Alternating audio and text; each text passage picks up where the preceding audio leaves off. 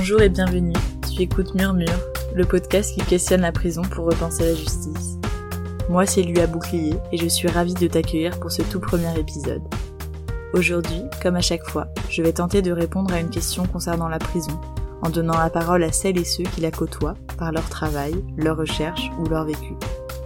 Aujourd'hui, j'ai le plaisir d'accueillir Yazid Karfi, homme aux multiples facettes, à la fois ancien détenu et guerrier non violent. De par son passé, il détient les clés de compréhension nécessaires à une approche préventive de la délinquance. Selon lui, la prison révèle une société où l'entre-soi sclérose notre compréhension des autres et favorise ainsi les préjugés et les idées reçues. Pour vivre plus en paix, il faudrait donc réinventer le vivre ensemble et ajouter de l'humain dans nos relations. C'est le combat non violent de Yazid quand il fait se rencontrer des personnes dont les mondes habituellement ne font que se croiser. Dans cet épisode, nous tenterons de comprendre ce qui mène certaines personnes à entrer ou à sortir de la délinquance. On se demandera ce que c'est, la prison, et ce qu'elle nous dit sur la société dans laquelle on vit. On verra qu'une politique répressive n'est peut-être pas l'ultime solution pour lutter contre les délits, et qu'on peut toutes et tous, à notre échelle, participer à la construction d'une société plus pacifique. Voilà, tout ça et bien plus encore, mais pour le découvrir, je vous laisse avec notre discussion. Belle écoute je suis Yazid Kerfi, je suis de Mantes-la-Jolie dans le 78. J'ai plusieurs casquettes. Hein. Je suis d'abord euh, consultant indépendant en prévention urbaine, c'est-à-dire que je travaille sur les problèmes de prévention de la délinquance, donc euh, beaucoup dans les quartiers et dans les villes. Et prévention de la, récidive, je travaille beaucoup aussi euh, en intervention en prison. quoi.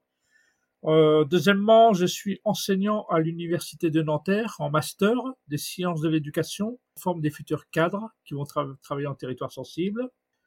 Enfin, j'ai une autre casquette, oui, je suis membre du Conseil économique et social régional en Ile-de-France, c'est-à-dire que on fait partie de la société civile, on écrit des rapports pour l'exécutif, c'est-à-dire pour les élus du conseil régional, quoi. Puis voilà, et sinon, je suis le fondateur et directeur d'une association qui s'appelle Médiation Nomade. C'est-à-dire que j'ai un camion, puis je m'installe le soir euh, dans les quartiers. J'installe comme une terrasse de café le soir euh, sur les quartiers. Et je suis sinon l'auteur de, de livres repris de justesse qui expliquent un peu mon parcours, et guerrier non violent qui explique plutôt ma façon de travailler. Et selon toi, quels sont les facteurs qui mènent à la délinquance? Oui, enfin, il y a beaucoup de facteurs qui font qu'on peut devenir délinquant. D'abord, c'est un choix. On n'est pas obligé d'être de, de, commettre un délit, quoi. Donc, c'est d'abord la responsabilité de l'individu. On commet des délits ou on n'en commet pas. Un délinquant, c'est une personne qui a commis un délit. Deuxièmement, après, il y a plusieurs raisons. Hein. C'est euh, c'est la pauvreté. C'est que un pauvre peut être parfois, je parle à chaque fois de la minorité, hein, un pauvre peut être tenté parfois de commettre un délit, de prendre un train euh, sans prendre de billets, euh, de voler dans un magasin, des choses comme ça pour, euh, vivre. D'autres raisons, c'est l'environnement où on vit. Si on vit déjà dans un quartier où il y a déjà de la délinquance, où il y a des violents, il y a un effet d'imitation. Hein, on peut imiter les personnes qui commettent des délits. si on a des copains délinquants, on peut aussi commettre des délits. Donc, il y a pas, moi, je pars du principe que les délinquants sont tous des gens en difficulté. C'est qu'il y, a eu beaucoup de facteurs qui fait qu'à un moment donné, ils ont décidé de commettre un délit en même temps. Mais quand même, le premier des facteurs, c'est quand même euh, le choix de l'individu de commettre le délit, quoi. Sinon, on va dire, c'est pas parce que tu es pauvre, que tu es d'origine étrangère, que tu vis dans un quartier, que tu as des copains délinquants, que tu as le droit de voler, quoi. Pour ça que la, première raison, c'est quand même la responsabilité de la personne. N'ayant, comme beaucoup, jamais expérimenté l'incarcération, j'ai demandé à Yacine et Eric, ayant tous deux purgé une longue peine, de nous partager aussi leur vécu sur la question. Leurs témoignages et bien d'autres, je l'espère, viendront régulièrement illustrer les thématiques abordées dans le podcast. Parce qu'il me semble indispensable de donner la parole aux premiers concernés, et puis parce que eux seuls savent ce que c'est véritablement que de vivre la détention au quotidien. Un grand merci à eux d'avoir accepté de partager une tranche de vécu, d'expérience, d'intimité, pour nous aider à entrevoir la réalité de la vie de l'autre côté du mur. La première raison de la prison, c'est d'être enfermé dans une pièce dans 9 mètres carrés, euh, seul, à deux ou à trois ou, à plus en même temps. C'est d'abord euh, cette raison, et enfermé 22 euh, heures sur 24 dans sa cellule. quoi c'est toujours pour moi difficile d'être enfermé avec d'autres personnes dans ta cellule. Même les toilettes sont à l'intérieur. Euh, bon, tu peux pas être tout, tu peux pas être tranquille tout seul. Tu es toujours avec d'autres personnes. Des fois, tu choisis pas les détenus avec euh, qui tu es, quoi. Donc, euh, c'est le premier qui arrive.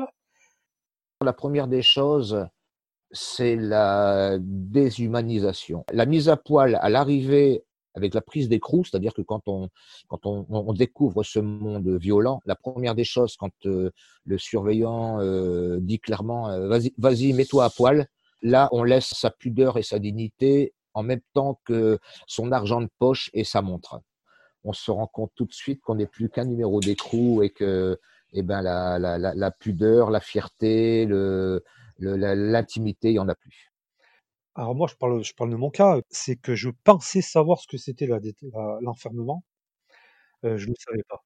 Mais je savais vraiment, vraiment, vraiment, vraiment pas ce que c'était. Je pensais que on reste enfermé, tu vas faire ton sport, tu descends, tu pars, tu remontes. Mais c'est tout, c'est faux. En prison, tu, il y a un côté, à un moment donné, tu, crois que tu vas devenir fou. Mais vraiment. Et c'est pas que. Alors moi, j'ai réussi à résister je me suis offert des moyens, c'est-à-dire de lecture, d'intellectualiser un petit peu ma vie, et ça a donné une élasticité au cerveau. Où c'est extrêmement difficile, tu sais qu'à un moment donné, tu crois qu'un jour, c'est dix jours.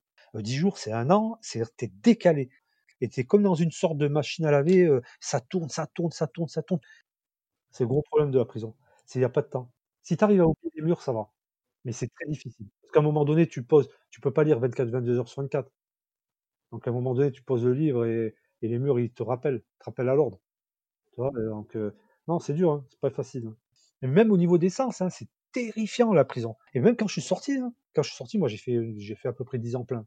Euh, quand je suis sorti, euh, j'ai l'impression comme si j'avais pas eu de vie. C'est-à-dire on m'a mis en stand-by, j'ai plus de vie. Je ne parle pas sur le plan intellectuel, d'avoir intellectualisé les choses. Hein. Je parle sur le plan des pulsions, des vies, euh, de vouloir vivre et tout. J'ai l'impression comme si si j'avais repris. Je suis rentré en 2006, je suis retourné en 2006. La prison, pour moi, c'est un lieu immobile. C'est une parenthèse dans ta vie. Hein, tu es enfermé, c'est un trou dans ta vie où il ne se passe pas grand-chose. Et c'est ça quand même le plus dur en même temps. On a l'impression que quand même, euh, pour beaucoup, la prison est inutile. On peut trouver d'autres sanctions un peu plus intelligentes que la prison tu peux être privé de liberté, mais pas de, dignité, comme on dit. Et donc, on te coupe un peu toute ta dignité sur, tous les, plans. Et je pense que c'est pour ça que c'est, euh, on fabrique, et je le dis, hein, on fabrique des fauves.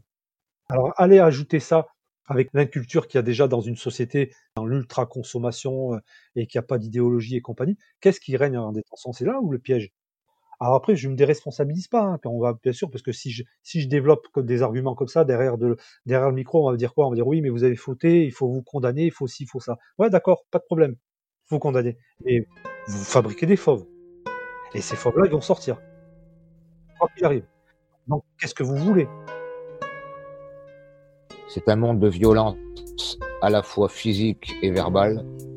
La violence peut venir aussi bien entre co-détenus que malheureusement, avec certains agents pénitentiaires, après un passage en prison, qui que ce soit, qu'on l'avoue ou pas, on a tous des difficultés à retrouver notre place dans le monde normal, entre guillemets. C'est une expérience que je ne, je ne souhaite à personne, parce qu'on n'en sort pas indemne, qu'on le veuille ou pas. Quand tu as une liberté en jeu, tu deviens très, très, très, très sensible parce que tu as envie de sortir. Donc tu es sensible à tout. Et donc tu, peux devenir paranoïaque, à un moment donné tu te dis ouais mais on t'en veut, etc. J'ai rencontré beaucoup de gens comme ça. Tu deviens ultra sensible. Et donc après tu deviens violent. C'est pas mon cas parce que j'ai jamais été violent en détention, jamais. Hein. Jamais, jamais, jamais. J'ai toujours su canaliser euh, euh, l'énergie par de la lecture et du sport. Donc, euh, mais c'est très, très, très dur. C'est hyper dur. Après, ça dépend des détenus. Il y a des détenus qui euh, supportent la prison et qui l'acceptent. Il y a des détenus qui acceptent moins la prison et qui ne la supportent pas. Quoi. Donc il y a aussi beaucoup de détenus. Pour supporter la prison, ils prennent beaucoup de médicaments. La prison, c'est vraiment euh, un endroit où on consomme beaucoup, beaucoup de médicaments. On donne trop facilement des médicaments aux détenus. La prison fabrique des drogués. Parce qu'un détenu qui a eu des médicaments pendant toute sa peine, il sort de prison, il n'a plus rien en sortant, donc il en manque, donc il est capable de faire n'importe quoi. La prison fabrique des drogués aussi. Comment ça influence euh, l'après? Après, ça dépend du détenu. Si c'est un détenu qui était délinquant d'habitude, c'est-à-dire qui a toujours été délinquant, commis des délits, qui faisait partie d'une bande, des choses comme ça, donc il avait une certaine image dans le quartier ou dans la ville où il était, reprendre une autre vie, c'est repartir complètement à zéro.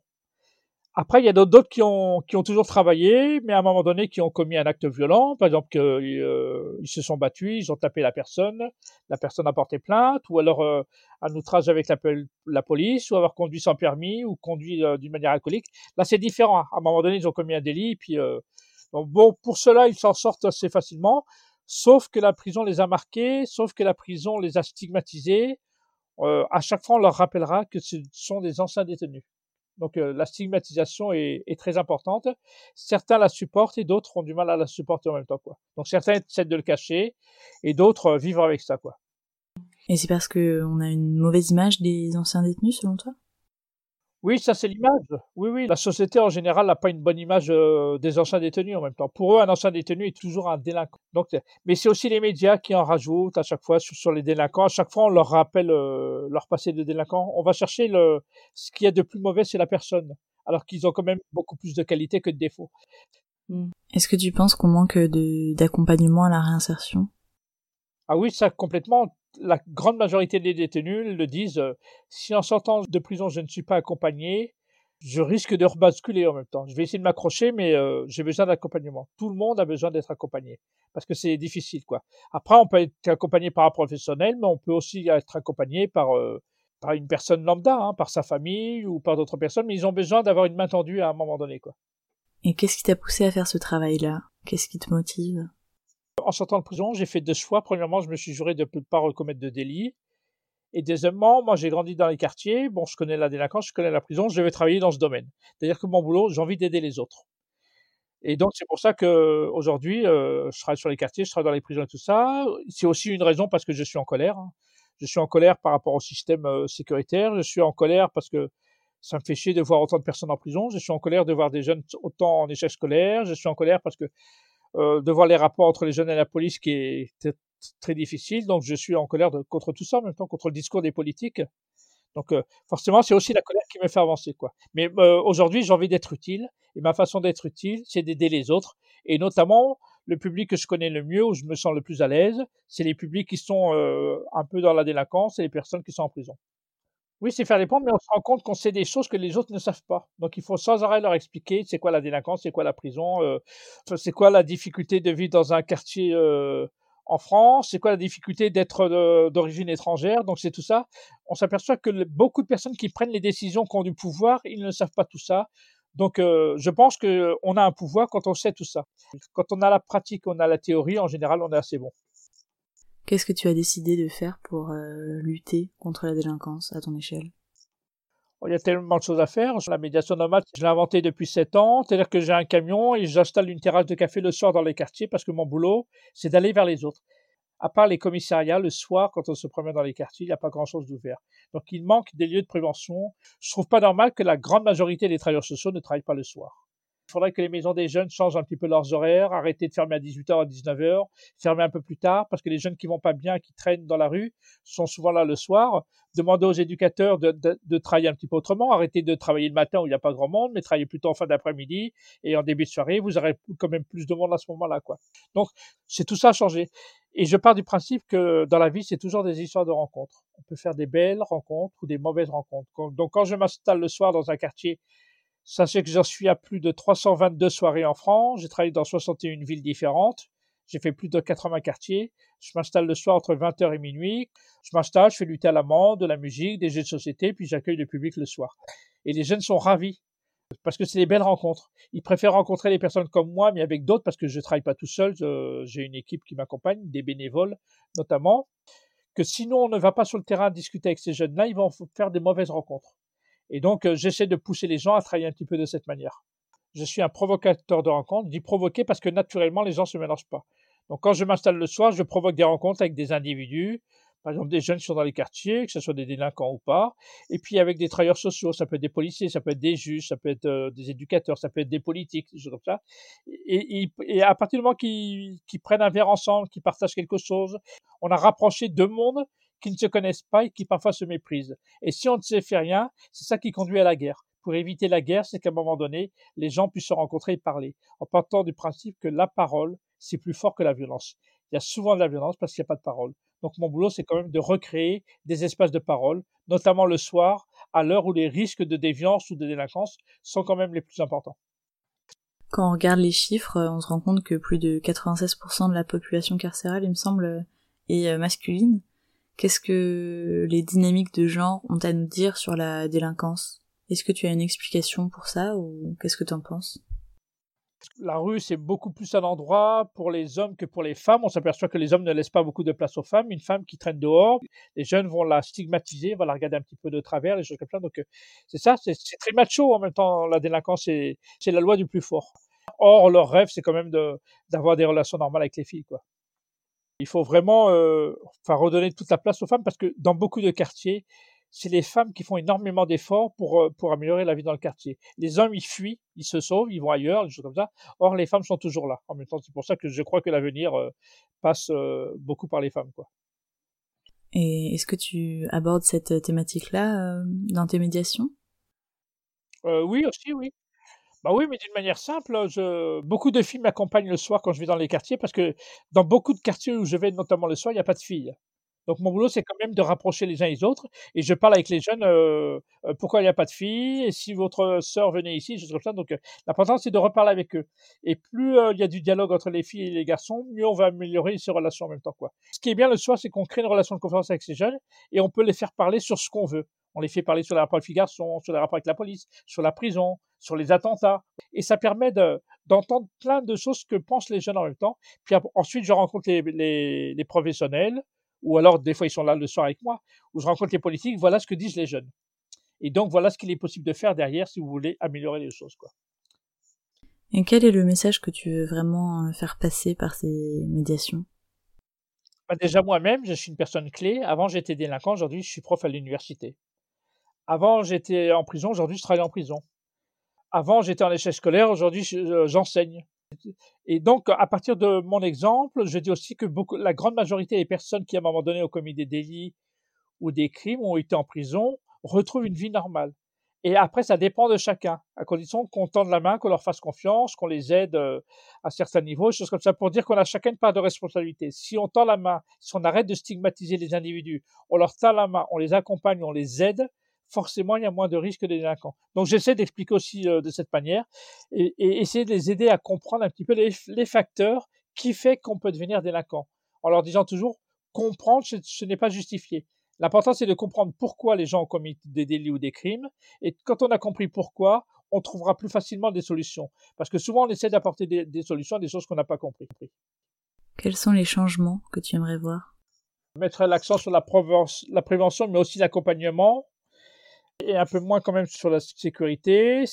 C'est aider les personnes euh, on est au niveau, par exemple, les aider, les accompagner, de pouvoir euh, mettre le paquet quand même sur la réussite scolaire, sur le chômage, hein, essayer de continuer à se battre pour que les gens y arrivent tous à trouver du travail. Euh, casser les ghettos, quoi, ne pas mettre toutes les personnes en difficulté dans les mêmes environnements, donc il faut essayer de créer un peu plus de mixité. Et puis essayer de travailler quand même sur le vivre ensemble, quoi. Et puis autre raison, c'est la formation de tous les acteurs. Je pense que les policiers ne sont pas très bien formés. Je pense que les juges ne sont pas suffisamment formés. Je pense que les, éducateurs, les animateurs, les assistantes sociales, toutes ces personnes ne sont pas suffisamment formées à la prévention. Donc, je pense qu'il faut améliorer quand même euh, les formations des acteurs. Ça concerne tout le monde parce que les personnes qui rentrent en prison, on a chacun une part de responsabilité. Qu'est-ce qu'on aurait pu faire pour éviter que la personne aille en prison? Et on s'aperçoit que si on avait euh, travaillé un peu plus avec cette personne en amont, en évitant euh, que la personne commet des délits, peut-être qu'on aurait pu éviter quelque chose en même temps. Donc euh, la prison fait partie de la société, les personnes qui sont en prison restent des citoyens à part entière, et donc il faut continuer à être avec ces citoyens. Et si on veut continuer à travailler avec eux, il y aura quand même moins de personnes en prison. Ça dépend des, relations qu'on tisse avec euh, les personnes qui sont en prison. Il faut qu'on apprenne à vivre ensemble, y compris avec les prisonniers, quoi, ou les sortants de prison. Parfois, on est beaucoup dans la technologie, choses comme ça, mais plus on est dans la technologie, moins on est dans l'humain en même temps. Donc, pour moi, il faut revenir à des rapports euh, de base, quoi. Euh, partager quelque chose avec les gens, aller les rencontrer, tendre la main, donner un petit coup de main, des choses comme ça. C'est, c'est des petites choses comme ça qu'on a oubliées au bout d'un moment. C'est pour ça que aujourd'hui, les rencontres ne se font pas. À chaque fois, les gens s'enferment chacun dans leur monde à eux. Et en situation de crise, le bouc émissaire, c'est plus facile de dire que c'est ceux d'en face. Donc aujourd'hui, il faut peut-être changer un petit peu les choses. Euh, et j'aime beaucoup la phrase de Martin Luther King, il, faut, il nous faut apprendre à vivre ensemble comme des frères, sinon nous allons mourir ensemble comme des idiots. Et ça, c'est vraiment la question du vivre ensemble euh, qui, est, qui, est, qui, est, quand même à revoir. Quoi. Mmh, ouais, super intéressant. Selon toi, comment en tant que société on peut essayer de changer les choses à ce niveau-là? Trouver d'autres sanctions que la prison. il faut que la prison reste l'exception. L'exception. C'est ce que disait Madame Taubira, mais euh, prison reste quand même la peine de référence. Quand tu as commis un délit, à chaque fois on va te parler de la prison, alors qu'il y a d'autres sanctions quand même beaucoup plus intelligentes.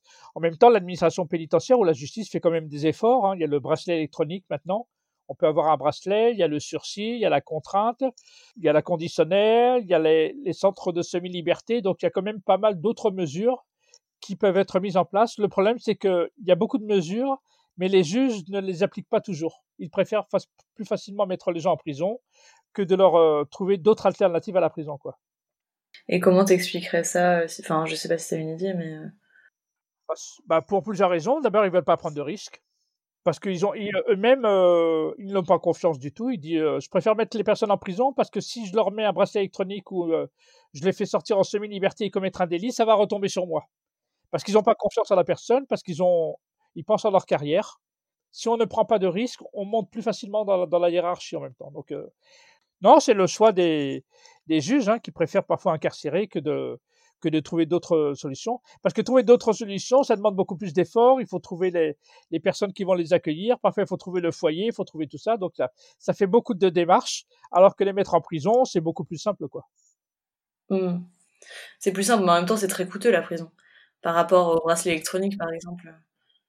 Oui, oui, c'est sûr. Hein. Le prix d'une journée en prison, c'est à peu près 100 euros. Et le prix d'un bracelet, euh, je crois que c'est 11 euros euh, par jour. Il y a une grande différence. La prison fait aussi beaucoup d'efforts hein, pour euh, essayer de trouver d'autres alternatives pour éviter la récidive. Il y a beaucoup de personnes qui interviennent en prison. Il y a il y a des gens qui, par exemple, il y en a qui sont rentrés en prison qui ne savaient pas lire et écrire et ils sortent de prison, ils savent lire et écrire. Il y a des gens qui étaient malades psychologiquement, aujourd'hui sont soignés. Donc, il y en a qui ont passé des formations en prison. Donc, il y a quand même beaucoup de choses qui se font en prison, mais pas suffisamment parce qu'on prône quand même la sécurité par rapport à la réinsertion. La sécurité, pour eux, c'est le primordial. Alors qu'il faudrait mettre un peu, peut-être un peu moins d'argent dans la sécurité et en mettre un peu plus quand même sur la prévention de, de, la récidive. Et c'est un système qui est euh, dissuasif selon toi? Faut, disons en partie, hein, beaucoup ne commettent pas de délit par peur d'aller en prison, par peur d'être stigmatisé, par peur d'être reconnu comme un, comme un délinquant. En même temps, non, c'est pas suffisamment dissuasif. Hein. J'ai jamais entendu quelqu'un qui dit euh, ce soir je vais faire un braquage, mais je prends ma valise parce que demain je vais dormir en prison. Beaucoup commettent des délits parce qu'ils sont persuadés qu'ils ne se font pas attraper. Donc euh, on peut mettre même la peine de mort en France. Celui qui a décidé de commettre des délits ou des crimes, il le fera quand même. La, loi, pour moi, n'est pas suffisamment dissuasive. Et, comment elle pourrait être plus dissuasive, justement bah, la prévention, hein, la prévention, travailler pour. Euh, on connaît les facteurs qui font qu'on peut devenir délinquant, donc il faut travailler sur ces facteurs. C'est-à-dire euh, la question d'argent, la pauvreté. Euh, arrêtons de mettre tous les gens dans un ghetto, dans un quartier où il y a beaucoup de violence ou un quartier qui est très dégradé. Travailler sur la famille. Il y, a des parents qui sont en grande difficulté avec leurs enfants, donc faut aider à ce niveau-là. Travailler sur la réussite scolaire. En prison, il y a quand même beaucoup plus de personnes en échec scolaire que les personnes qui réussissent à l'école. Si on travaille sur tous ces facteurs, il y aura beaucoup moins de délinquants, il y aura beaucoup moins de personnes en prison. Il faut travailler sur les facteurs. C'est pour ça que la prévention, pour moi, est largement plus importante que la répression. Or, on est encore dans des systèmes où on est dans des politiques sécuritaires. Euh, on gagne les élections quand on a un discours sécuritaire. La répression, c'est bien d'arrêter les délinquants, mais la prévention, c'est mieux, c'est éviter que les gens deviennent des délinquants. Oui, et puis ça bénéficierait à la société dans son ensemble au final, parce que ça veut dire moins de violence, moins de peur, euh, moins de méfiance. Ah oui, pour, tout le monde. Tu parles souvent de désistance, c'est un terme qui est euh, très intéressant mais peu connu malheureusement. Est-ce que tu peux expliquer ce que ça veut dire et euh, en quoi c'est important comme terme? Et la désistance, c'est le processus de sortie de la délinquance parce que il faut toujours se poser la question à quel moment la personne va arrêter de commettre des délits, quoi. Donc euh, travailler plutôt aujourd'hui sur les processus de sortie de la délinquance. De quelle manière on peut aider la personne à, faire d'autres choix que la délinquance et de pouvoir retrouver une vie normale? À savoir que la très grande majorité des détenus, à un moment donné, retrouvent une vie normale, arrêtent de commettre des délits. C'est souvent lié à l'âge, hein, la maturité, mais euh, il y a aussi beaucoup d'autres facteurs. Quoi. Hmm. Et euh, quels sont les éléments un peu déclencheurs? Bah, Les facteurs, il y a, a d'abord le choix, toujours un choix. On peut décider d'arrêter ou de continuer à commettre des délits. Euh, deuxièmement, c'est la maturité. Il y a une question d'âge. Euh, quand, on est, quand on a 15 ans, 18 ans, 20 ans, on a plus tendance à commettre des délits que quand on a 40, 50 ans, 60 ans.